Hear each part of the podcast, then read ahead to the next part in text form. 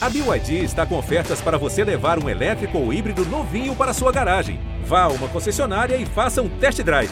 BYD, construa seus sonhos. Amanhã, o Supremo Tribunal Federal decide como será o ensino religioso em nossas escolas públicas. Em linhas gerais, o que se discute é o seguinte: vamos ensinar a nossas crianças o que é religião ou vamos ensiná-las a ter uma determinada religião? O que é educação religiosa, a gente pode até discutir.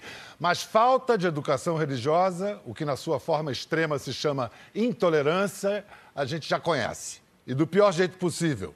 Uma aliança pecaminosa de falsos crentes e criminosos vem causando terror e destruição em templos da religião afro-brasileira. A nossa conversa hoje é com a e pesquisadora da UERJ, Estela Guedes Caputo. Podem aplaudir. O pastor batista Henrique Vieira e o diácono da Igreja Católica Nelson Aguiar. Antes de mais nada, quem me explica amanhã, é, o Supremo decide como vai ficar daqui para frente. Quem me explica como é que é a regra tem sido até agora? Posso falar. Estela. Boa noite, Bial. Boa noite, né, Henrique, Diácono. É um prazer estar aqui. Muito obrigada pelo convite. Estou vendo Yalorixás, estou vendo Ogãs, estou vendo Babalorixás. Então, benção aos mais velhos. A nossa plateia tá né? bonita, Nossa né? plateia tá muito bonita. Vem cá, que confissões a gente tem na plateia? Ali eu estou vendo que é o pessoal af... da religião afro-brasileira, né? Ali no meio. Uhum. A gente identifica pelas roupas bonitas e tudo. Mas de outras profissões de fé, o que, que nós temos aqui? Desse lado, católicos, quem levanta aí um braço, por favor. Ok. Ali tem católicos também. Protestantes. Ali para aquele lado. Também está mais ou menos distribuído. E afro-brasileiros não precisa levantar o braço, mas pode também. É. Ok. Ateus diagnósticos. ok.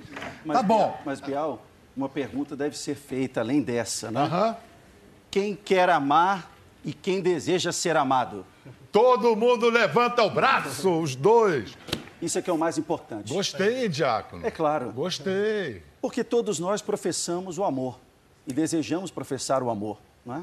É o amor que deve imperar nos nossos corações, nas nossas vidas, né? Pelo menos essa é a expressão manifesta de todas as religiões, mas infelizmente no Brasil e no mundo nem sempre essa é a consequência que a gente vê, né? No, no, mundo também, não era só no Brasil, no mundo a gente tem visto, visto muita intolerância. Né? Com certeza. É. Mas explica então, é. Estela, como é que até agora tem sido a regra nas escolas Ao, públicas? Vou falar da última regra, né? O, o, Supremo vai votar amanhã se o ensino é confessional ou não é confessional. É isso que o Supremo vai votar. Porque o que acontece hoje, o que, o que legisla hoje o ensino religioso é a Constituição Federal. A Constituição Federal de 1998, infelizmente, né, manteve a obrigatoriedade do ensino religioso na lei. Infelizmente, né? É, os setores laicos e os setores conservadores sempre travaram uma luta desde que os jesuítas chegaram aqui. Os jesuítas fundaram uma escola, uma igreja e uma escola. Então isso marcou a nossa escolarização pública por efeitos de catequese que continuam até hoje. Mas quando você diz obrigatoriedade, o que eu sei da Constituição brasileira, bom, estabelece que nós somos um país laico, determina ensino religioso nas uhum. escolas públicas de ensino fundamental, crianças de 9 a 14 uhum. anos, não é isso? Porém, diz que o tal ensino não é obrigatório, que o aluno pode se recusar a assistir às aulas de religião. É, o, é assim? A Constituição de 1988 manteve o ensino religioso no seu artigo 210, né, no seu artigo 210, então ela fala que a, existe a obrigatoriedade de matrícula facultativa e que os estados têm autonomia para organizar como querem o ensino religioso. Tanto que a confessionalidade ela existe no Rio de Janeiro, no Ceará e na Bahia. Né? São, três, são três estados que têm a confessionalidade. O que não significa que sem a confessionalidade não haja catequese e conversão, que é o que a gente vê. Confessional então explica, vamos lá, o ensino confessional. É, o ensino religioso confessional é quando é de uma única religião, que professa a confissão daquela religião. Então, é, não é obrigatório, a matrícula é facultativa? É facultativa. Mas na alternativa da pessoa não optar pelo ensino religioso, pela frequência, a escola deve oferecer atividades é, outras alternativas. Então, a maioria das escolas não oferece essas atividades. Não tem recurso. Não tem recurso. Imagina se uma escola vai oferecer recurso, é, vai oferecer outras atividades. E aí o que, que esses então, alunos então, ficam o que, fazendo? O que acontece é que a frequência do ensino religioso é quase 100%. No meu entendimento, Biel, sou pastor, sou cristão, sou evangélico, mas eu entendo que nós temos que defender o Estado laico. O Estado laico ele não é contra as religiões, até pelo contrário, é ele que resguarda a liberdade religiosa e não interfere nessa decisão que é individual. Então, pela lógica do Estado laico, que resguarda a liberdade religiosa, no meu entendimento, a minha defesa é que é melhor não ter o ensino religioso uhum. nas escolas, porque mesmo facultativo, é, mesmo, mesmo o ensino facultativo, acaba gerando um certo constrangimento, uma certa inibição. A gente vive num país de cultura hegemônica cristã. É preciso reconhecer isso e eu reconheço, reconheço isso como cristão. Mas, então, hum. no, no, limite, o ensino religioso confessional ele acaba numa lógica de doutrinação, de imposição. E eu creio que a fé nasce nesse, nesse campo da liberdade do coração, da espontaneidade, da experiência. Eu quero falar então, disso, de onde ter. nasce a fé. Mas antes, vamos fazer, para eu entender bem a sua posição. Você acha que é melhor não ter o ensino religioso confessional ou não ter ensino religioso nenhum? Ensino religioso religioso confessional em hipótese alguma. E, sinceramente, se a gente entende que as religiões têm um papel na construção humana nas culturas, eu acho que a filosofia, a sociologia, a história são disciplinas que já podem abordar isso. Então eu sou contra qualquer tipo de ensino religioso, mesmo genérico ou confessional, porque na prática vai acabar gerando algum grau de imposição. E toda imposição tem algum grau de constrangimento, de inibição, o que vai contra a natureza da própria experiência de fé, que nasce na liberdade do coração. Quero ouvir a posição do diácono, mesmo porque, em 2010, o Vaticano e o Brasil assinaram um acordo que ainda reforçou o ensino religioso nas escolas. Exatamente. Um, nas escolas. Um acordo que é. alguns dizem até privilegiou o ensino do catolicismo. Diácono, qual é a Sim. posição da Igreja Católica, Exato. a sua posição? É, quando veio o acordo com a Santa Sé feito com, entre o governo Lula e a Santa Sé, né, é, na época, o Papa Bento XVI, que foi assinado, no termo do acordo se fala em ensino católico e de demais religiões, de demais credos e confissões, ou seja, um ensino pluriconfessional.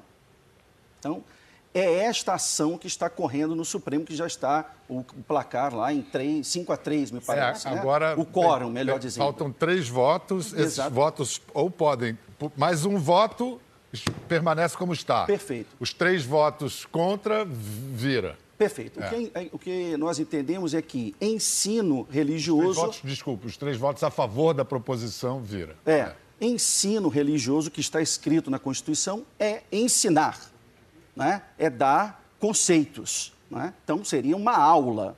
E religioso de religião, certo? É, mas se. Mas, tá mas, mas, Bial, o fato é o seguinte: é, o tema é polêmico, com certeza.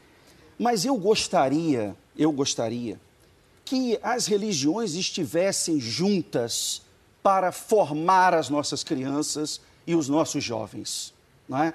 Seja na escola, seja em qualquer outro lugar. Eu acho que as religiões não poderiam se abster de formar as crianças para um valor religioso.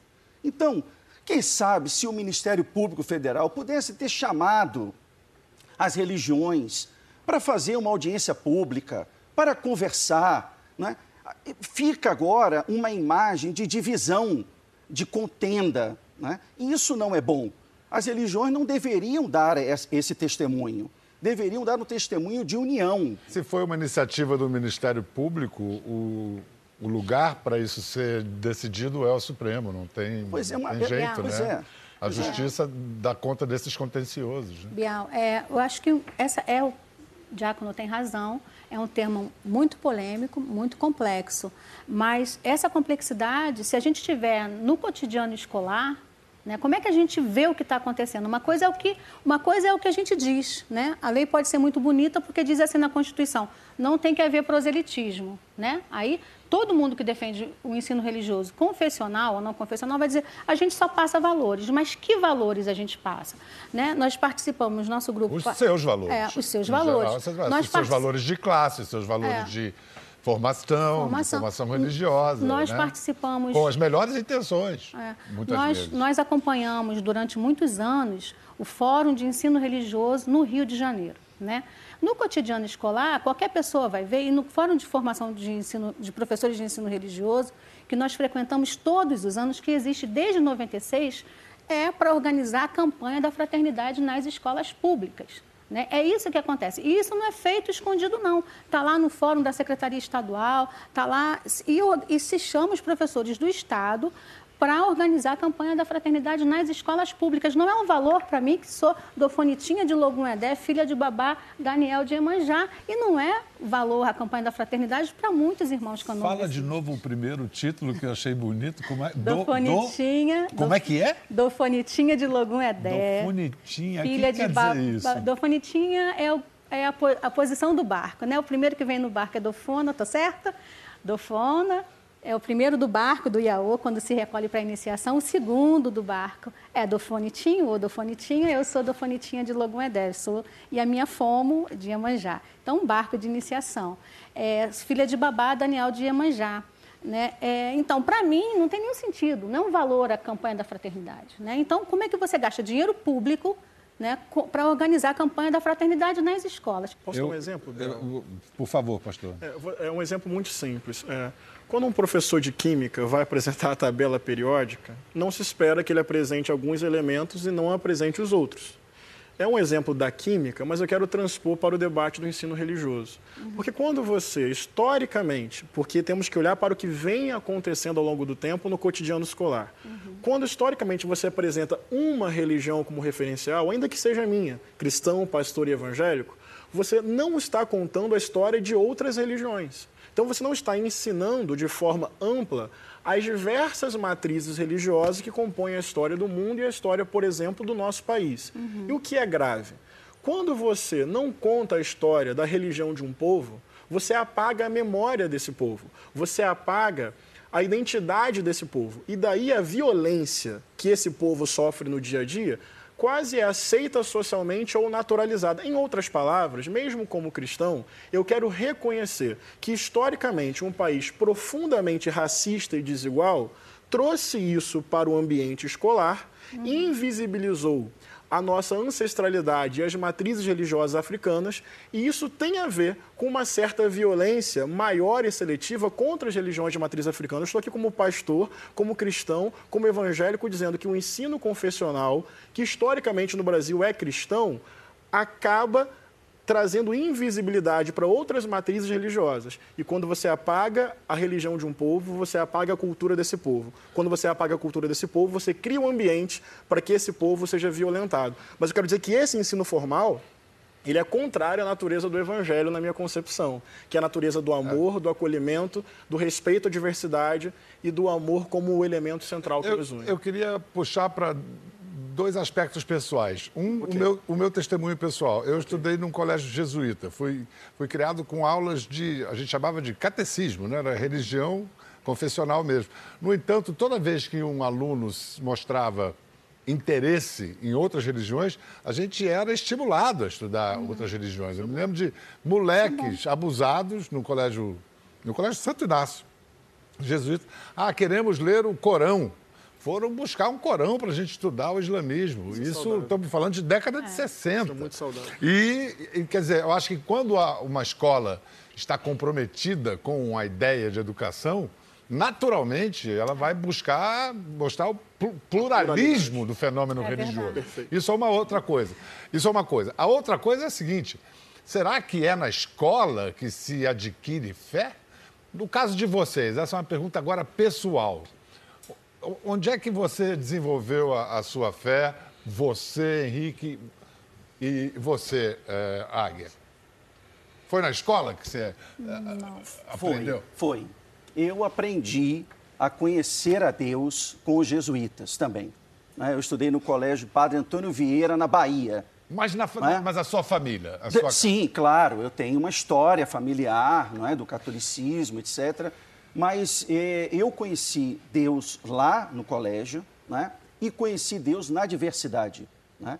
Na Bahia, 10 anos na Bahia, foi lá que eu aprendi a respeitar todos os credos, né? Foi na Bahia, aqui as pessoas são muito jovens, não é? Mas eu aprendi lá na Bahia, quando jovem, quando menino, né? uma música, não sei se vocês ainda lembram dela. Ai, minha mãe, minha mãe, menininha. Ai, minha mãe, menininha do canto A, que eu tive a honra de conhecer. Eu também. Eu estive com ela, não é? Várias vezes. E sabe quem, é? o retrato de quem que tinha na parede da mãe menininha, no lugar onde ela ficava deitada? O Papa. Do Papa, Dom João Paulo II. Dom é ótimo, João Paulo II. João Paulo II, é. pois é. Então, é, foi lá que eu aprendi. E, e você tocou num ponto essencial. Realmente, no colégio, nós aprendíamos a respeitar é? a todos os credos, desde aquela época, hein? da década de 70 também. É? Então foi lá que eu aprendi. Agora, realmente o tema é polêmico, é? Eu acho que nós tínhamos que estudar algum tipo de maneira de nós, religiões, reafirmo, atendermos os nossos jovens, atendermos as nossas crianças, para nós colocarmos a elas valores também religiosos. Também, também. Não digo que seja o único. O tempo da cristandade já acabou. Não é? em que as igrejas e religiões tinham a palavra final, ou a Igreja Católica tinha a palavra a hegemonia por todos os Isso acabou, é, né? todos os meios. O tempo do padroado acabou na manhã, na tarde do dia 15 de novembro de 1889. Né? Então vivemos um estado em que se propugna o, a, o estado laico. Né? Agora, de alguma maneira, não sei como, nós religiosos deveríamos dar algum tipo de valor para as nossas crianças. Você deu o seu depoimento, dizendo que a fé, Deus mesmo, eh, você conheceu na escola. Henrique. Foi em casa. Foi Eu em lembro casa. de de manhã cedinho ver a minha avó, já idosa, fazendo um esforço para se ajoelhar ao lado da cama e orando por cada um dos seus filhos dos seus netos. Também recebi esse testemunho dos meus pais, dos meus tios. Então, no meu caso, foi no contexto familiar que eu aprendi a amar o Evangelho, a reconhecer Jesus como Filho de Deus e Salvador. E, ao, e no desenvolver da minha infância e adolescência, perceber que Jesus é maior que uma igreja, que uma instituição, que um dogma e que o grande mandamento dele é tão simplesmente amar. E o amor não como substantivo, mas o amor como verbo, o amor que se encarna, o amor que se materializa, que nos faz chorar a dor do mundo, porque vemos na dor do mundo o nosso próprio mundo de dor. Então foi no contexto familiar que eu recebi o evangelho, primeiro como herança, depois como experiência e decisão pessoal. E, esse, e essa fé foi desenvolvida fora de casa? Quando você entrou em contato com o templo, o culto, é, de exato. que maneira? Aí eu me envolvi bastante na igreja, no contexto do ministério de adolescentes da minha igreja então. Hoje eu sou pastor de uma igreja, que é a Igreja Batista do Caminho, uma igreja autônoma, independente, minha comunidade de fé lá no Rio, mas na igreja eu passei a desenvolver várias atividades, depois fui para o campo dos direitos humanos, o campo do movimento estudantil, do combate à intolerância, porque eu entendi algo muito simples. Se Deus é amor, eu aprendi isso com a minha família, e eu vejo uma sociedade que ainda é racista, LGBTfóbica, machista e desigual, o amor não pode conviver com nada disso. Então, a, a, a ética do amor me levou à consciência humana e ao desejo de transformar a realidade. Daí eu saí desse ambiente exclusivo da igreja para me jogar nos movimentos, para estar com as pessoas mais diferentes, para lutar por essa ética comum da vida plena para todas as pessoas. Não coube só na igreja a militância que eu aprendi nas páginas do Evangelho. Estela, e você, como é que você encontrou o seu caminho? Olha, foi um caminho é, complexo também. É, eu sou... Mas foi na escola? Não, não foi na escola, de jeito nenhum. Eu sou filha de uma. De, minha mãe era feita do Oxum, né, iniciada. Minha mãe, embora tivesse cinco filhos, ela me pegava da cama e me levava para um. Ela estava ouvindo um atabaque, ela ia para algum terreiro e me levava para esse terreiro. Eu não me apaixonei pela religião do candomblé na infância, embora minha mãe fizesse muito isso, me levava para os terreiros. Eu fui reencontrar o terreiro é, quando eu já era jornalista de um jornal carioca E cheguei, fui fazer uma matéria, meu editor mandou fazer uma matéria sobre. Vai ver quantas casas de santo ainda existem na Baixada. Quando eu cheguei ao terreiro da Ialorixá Palmeira de Ançã, em Mesquita, na Baixada Fluminense, eu vi o Ricardo Neri tocando atabaques, um menino de quatro anos, e ali eu me apaixonei pela pesquisa no candomblé. Publiquei meu livro sobre crianças de terreiro e depois fiquei 20 anos. É, esse daqui? Esse daí. Publiquei meu livro é, sobre as crianças de candomblé. Foi um livro que foi finalista da, na categoria de, de educação do ano que foi publicado, 2012, Jabuti. E foi, segui. 2012, publiquei o livro, já estava muito apaixonada pelo candomblé, mas assim, não querendo me iniciar, não, não querendo fazer nada. O meu pai de santo hoje atual, Daniel Diamanjá, foi ao lançamento, segundo lançamento do meu livro, que foi na UERJ, e falou, vai visitar a minha casa. Eu visito todas as casas, eu sou muito viciada em terreiro, né? Todo final de semana eu estou em terreiro, quase todo dia estou em terreiro, que eu gosto muito do ambiente de terreiro. Quando ele chegou, eu fui visitar a casa de Babá Daniel no dia 23 de abril de 2012, dia de São Jorge, ele pediu para jogar, eu nem tenho costume de jogar búzios, ele falou, Logum Edé está pedindo iniciação. Aí eu falei, bom, e agora? Logum, orixá, meu orixá, dono da minha cabeça, que eu já sabia que era, e a Palmira já tinha me dado Logum Edé. Falei, e agora? Eu sou uma pessoa muito assim, certinha, quer saber? Vou pular, vou pular do abismo e vou. Mas sem fé ainda, né? Sem fé, de, sem convicção.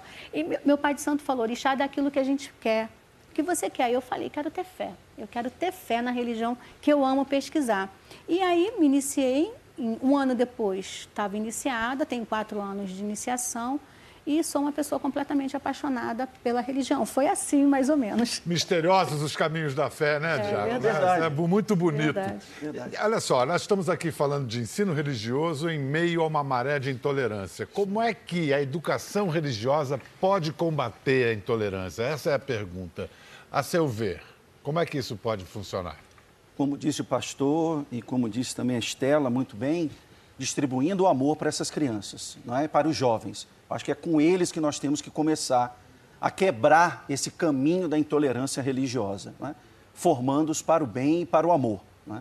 Somente assim é que nós vamos poder quebrar o estado do Rio de Janeiro como está hoje, intolerante, o maior estado intolerante do Brasil, não é? Do Brasil, quebrando terreiros, invadindo casas de terreiros, matando pais de santo, mães de santo, metendo pedrada em, em crianças, não é? Porque estão com roupas brancas num domingo na frente de outras igrejas cristãs, uhum. que, ditas cristãs, ditas cristãs não é? Verdade. Então, é, é, é, nós temos que quebrar esse espiral com o amor. E pela amor. educação. Com certeza. Pastor, a sua visão. Eu entendo que nós precisamos fortalecer a religião como algo que nos leva ao bem comum explicar que o fundamentalismo ele impossibilita o diálogo e a aceitação do diferente. O extremismo é quando esse fundamentalismo é levado a ações extremas e se materializa em violência simbólica, psicológica e física. No Brasil, é preciso falar, além de intolerância religiosa, em racismo religioso. A intolerância é fruto do fundamentalismo. Isso sempre existiu. No Brasil, a intolerância eu diria que é potencializada e agravada pelo elemento racista. Então, tudo aquilo que vem da experiência negra, da culturalidade negra, acaba ganhando um aspecto de maior repulsa. Isso leva uma, a uma perseguição contra as religiões de matriz africana e, Bial, dentro do próprio cristianismo. Vem cá, por que o Jesus branco é tão natural e o Jesus negro tem que ser explicado? Por que os anjos são sempre brancos e por que a cor do pecado é sempre preta. A gente nem percebe que o elemento do racismo vai tomando conta das nossas memórias, dos nossos referenciais, das nossas imagens. Então, respondendo você objetivamente, a educação religiosa, que para mim não tem que acontecer no ambiente escolar, uhum. ela tem que explicar que o fundamentalismo e o extremismo geram morte. Quando uma pessoa vai para a televisão ou usa um púlpito no Congresso e destila ódio, aquele púlpito e aquela tribuna tem sangue. Tem sangue porque são discursos que lá na ponta vão explicar a pedra contra as mãos de e santo. Há, e há religiões é... que são mais receptivas ou é, a, a, fundamentalismo? Eu, eu, diria que o fundamentalismo é, ele pode ser mais propenso em religiões mais dogmáticas, que fecham a verdade em algo absoluto e não olham para o diálogo. Mas assim, eu vou resumir numa frase. Jesus não morreu quentinho numa cama nem de velhice. Ele foi assassinado. O que significa isso? Jesus torturado, foi, né? É, to, aliás, torturado, porque assim são os crimes de ódio. Uhum. Não basta matar, uhum. é preciso impor o sofrimento e fazer a pessoa sentir a dor de ser quem ela é. Então, resumindo, para falar um pouco da minha experiência de fé, sendo Jesus vítima de, de, de discurso de ódio, de intolerância e de violência, é no mínimo uma contradição usar o nome de Jesus para fazer aquilo que o matou. Então, acho que a educação religiosa tem que educar contra o fundamentalismo, contra o extremismo, contra o racismo, em prol de uma ética comum e do amor não como substantivo. O seu colega de cristianismo quer acrescentar alguma Pastor, coisa? É, dois termos que você acrescentou para nós, eu vou acrescentar um outro na sua bela é, fórmula que você disse agora para nós. Há um terrorismo religioso instalado no país. Sim. Porque há algo orquestrado. Concordo. Há algo orquestrado contra as religiões e, claro, principalmente as religiões de origem de matriz africanas. É. Há algo orquestrado e, como você disse, é, Bial, no início, nós temos agora uma união também com o tráfico de drogas, não é? que também nós já percebemos alguns movimentos desses grupos contra as religiões de matriz africanas. É. Isso, é, isso é o extremo. Agora, eu acho que religiosos de todas as cores e matizes já foram discriminados. Sem dúvida. Você já foi discriminado alguma vez por ser diácono? Eu vou citar um. Depois eu vou citar, uma, vou citar um algo ruim, depois vou citar algo bom. tá. Eu gosto sempre de ressaltar também o que é bom, é né? Verdade. É, realmente, é, eu, em determinado momento, eu fui é, proferir uma palestra, participar de um encontro em determinado ambiente no Rio de Janeiro. E quando eu estava já chegando perto do, do prédio, existiam alguns grupos ali na porta e imediatamente eles gritaram: está chegando aí o nosso pedófilo. Nossa, que pesado. Uhum. É? Porque eu estava com, com, camisa clerical, não é? E aquilo realmente me abalou muito. É? Eu antes tive que realmente me refazer, era no terceiro andar desse prédio, eu tive que me refazer para que depois eu pudesse subir as escadas. Eu nem fui de elevador para que eu pudesse respirar um pouco, aquilo me abalou muito. Né? É, nós tivemos no ano passado também é, padres que foram celebrar as missas é, nos cemitérios e mal puderam terminar essas missas, porque nós éramos é, chamados de idólatras, etc., durante a missa dentro dos cemitérios. Né? Então, são coisas tristes. Mas vou contar algo bom. Ah, sim. Eu fui fazer é, o enterro de uma irmã nossa católica que faleceu. Eu estava no cemitério e depois, já indo embora, já caminhando para a rua, uma senhora veio me chamar para fazer o enterro de uma outra senhora que estava é, falecida lá. E eu perguntei para ela, essa senhora, ela, ela era católica? Aí ela falou assim, eu, eu acho que era assim, era assim. Você pode perguntar ao filho dela, era, era filho único, né? Não, perfeito. Aí uma senhora católica estava no meu lado, isso mesmo. Só vai se for católica. Não, eu estou perguntando porque se ela não for católica, nós temos que respeitar a fé daquela senhora que morreu, uhum. né? E quando eu depois eu fui lá e muito bem atendido, etc, dei a benção necessária para aquela senhora e o filho perguntou assim: "O senhor poderia ir até a sepultura?" Eu, perfeito, posso sim. Nós religiosos estamos sempre com pressa. Eu não sei o que, que é isso, né? Nós temos relógio, mas Deus não tem, né? E estamos sempre correndo. E alguma coisa, alguma coisa me disse que era para ir. E eu fui. Só que o corpo daquela senhora era para ser enterrado em outro cemitério. Colocaram numa Kombi e nós fomos na contramão desta rua, naquele complexo do Caju que você deve conhecer lá no Rio de Janeiro. Uhum. Quando eu estava chegando perto do outro cemitério, existiam várias mães de santo paradas na porta do cemitério. E eu estava indo encontro delas, não é? Não poderia ir para o outro lado porque era contramão da rua, poderia ser até atropelado, né? E quando eu fui chegando perto, Bial, eu que passava por uma semana assim um pouco triste, eu estava um pouco eh, triste comigo mesmo, de algumas, algumas coisas pessoais que tinham acontecido comigo, aquelas mães de santo é, fizeram uma roda em volta de mim, porque eu estava com os paramentos né, católicos, e começaram ali a vir me beijar e me cumprimentar.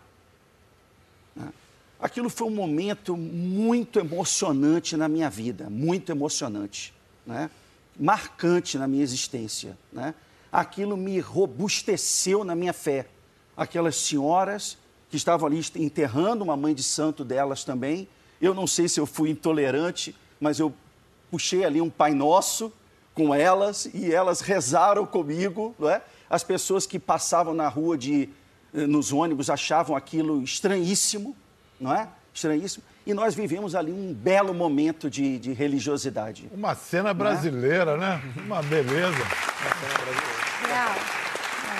Pastor, e você já sofreu discriminação por ser protestante? Em ambiente universitário, eu confesso que já teve aquele olhar, aquele comentário, aquele estigma de que o evangélico não é intelectual, que o evangélico não tem conhecimento acadêmico.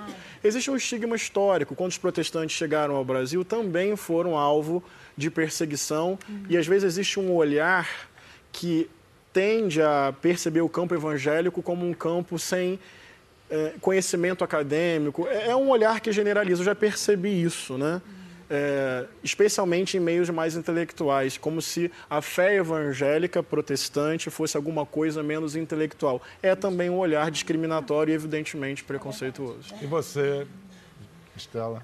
Não, eu queria falar antes da questão das crianças que você Não, perguntou. Porque as crianças é, também sofrem discriminação. É, as, né? crianças, é, a gente passou a se preocupar, o meu grupo de pesquisa passou a se preocupar com a questão da discriminação das crianças na escola, porque as crianças, uma menina de 13 anos, ela me dizia assim, que aí tem a ver com o racismo religioso que você tocou, Henrique. Certo. Ela dizia assim, olha, na escola eu fui chamado de filha do diabo. Eu não entro com os meus colares, minhas contas na escola, porque na escola me discriminam, então as crianças desenvolvem táticas para menos sofrer na escola porque aí a gente tem que acompanhar o sofrimento dessas crianças na escola. Então, elas inventavam, tinham algumas respostas. Diziam, quando, na época da iniciação que a gente raspa o cabelo, né? Elas diziam que pegaram um piolho e aí passaram um produto que deu ruim e aí o cabelo é, precisou, caiu.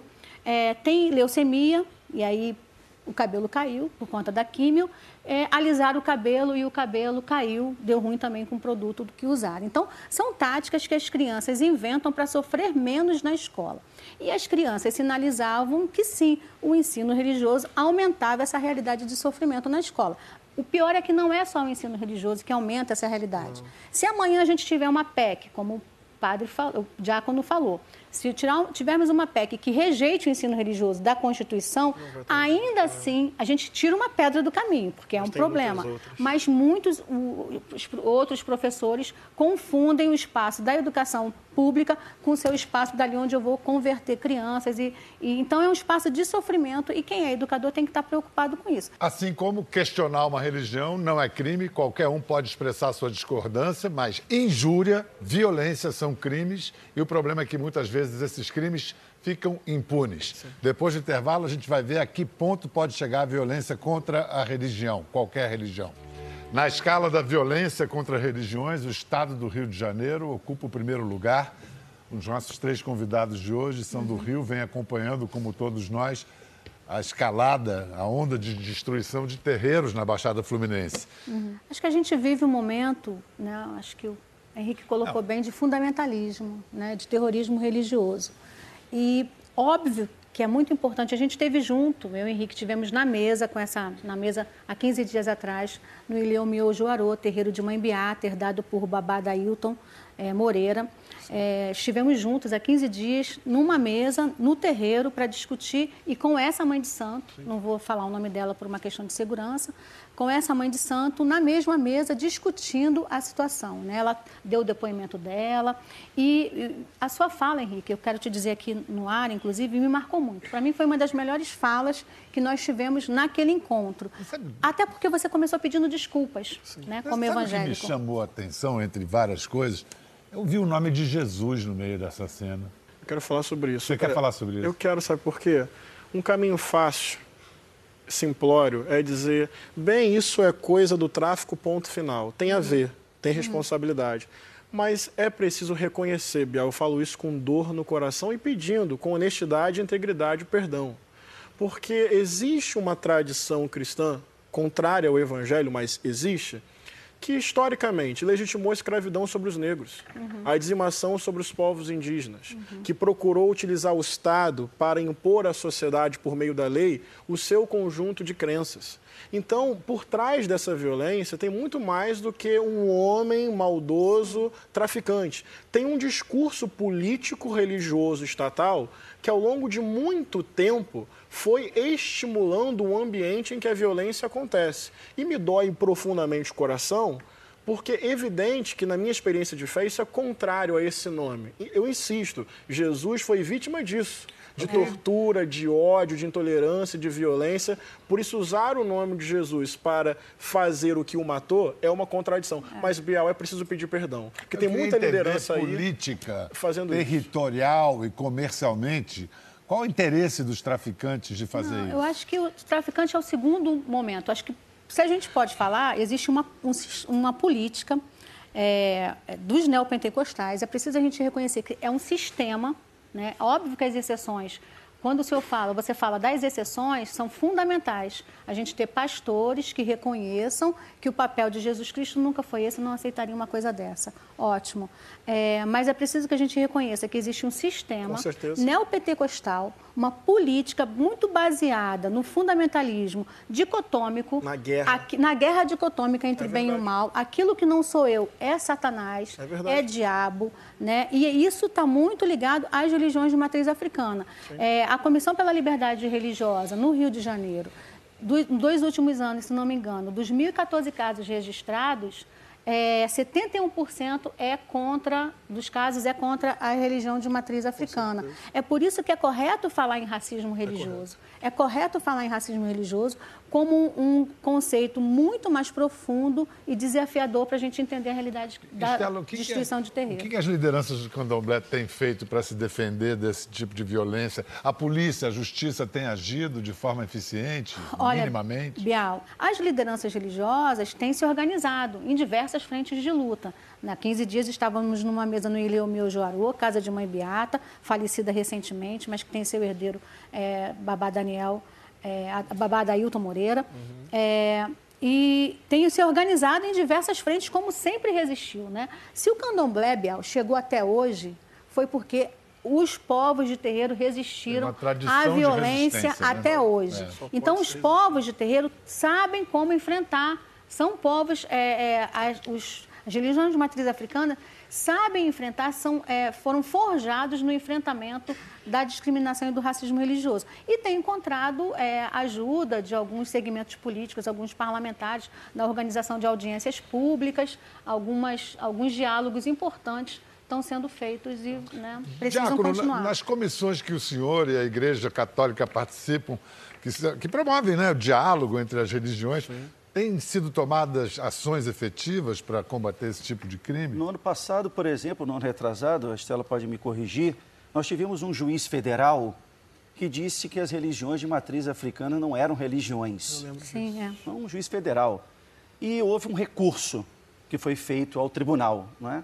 Imediatamente a igreja entrou com amicus curi, uhum. que é um, um uma manobra jurídica né, de, de, recurso junto com as comunidades de matriz africanas. Depois, os judeus também entraram conosco, combatendo esse tipo de, de, de intolerância, né, intolerância até judicial né, que aconteceu. Eu quero ressaltar também, Bial, que é muito importante, há cerca de um ano ou dois anos atrás, nós tivemos um judeu no aeroporto do Galeão que foi também vilipendiado por um turista italiano que estava de passagem por aqui, né? chamando que os nazistas teriam que voltar para pegar aquele rapaz, etc. Uhum. Nós tivemos agora recentemente uma suástica que foi desenhada num clube israelita em Copacabana, no Rio de Janeiro. Nós tivemos agora duas passeatas que aconteceram, uma em Copacabana e outra no centro da cidade, com cartazes contra o Islã, uhum. contra os muçulmanos, Verdade. dizendo que eles são também pedófilos, terroristas, terroristas não são bem-vindos no Brasil. É, não são bem-vindos aqui, uhum. etc. Absurdo. Então, nós estamos neste clima.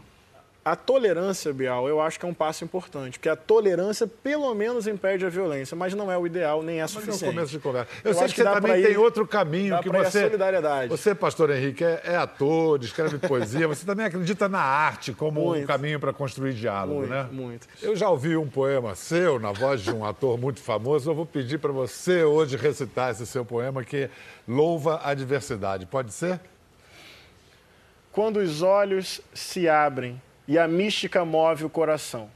Quando muros são quebrados e no lugar são feitas pontes de comunhão. Quando na verdade as mãos se tocam e os lábios sopram o vento que apaga a fogueira da Inquisição. Quando o tiro vira flor, quando o medo perde para o amor, quando o abraço ameniza a dor e o ser humano sente o prazer de simplesmente ser, na diferença, no respeito, na solidariedade quando as pessoas são respeitadas em sua dignidade. Então, jardins são cultivados, dias são reinventados, pesos são retirados e o rosto se põe a sorrir. Toda fé celebra seu espaço no seu mais profundo direito de existir canta o povo, celebram os povos, dançam os corpos e se estende a mão. Acabam as guerras, abaixam-se as armas, abrem-se as fronteiras e se divide o pão. Bocas fartas, nessa terra cheia de crenças e de cores. O afeto, levando para cada casa uma variedade de gostos e de sabores. E que fique decretado na pureza que há em cada coração, que fora do amor não há verdade, que ele é a maior revolução e que fique decretado no presente momento e por toda a eternidade, que é bela, justa e abençoada toda diversidade.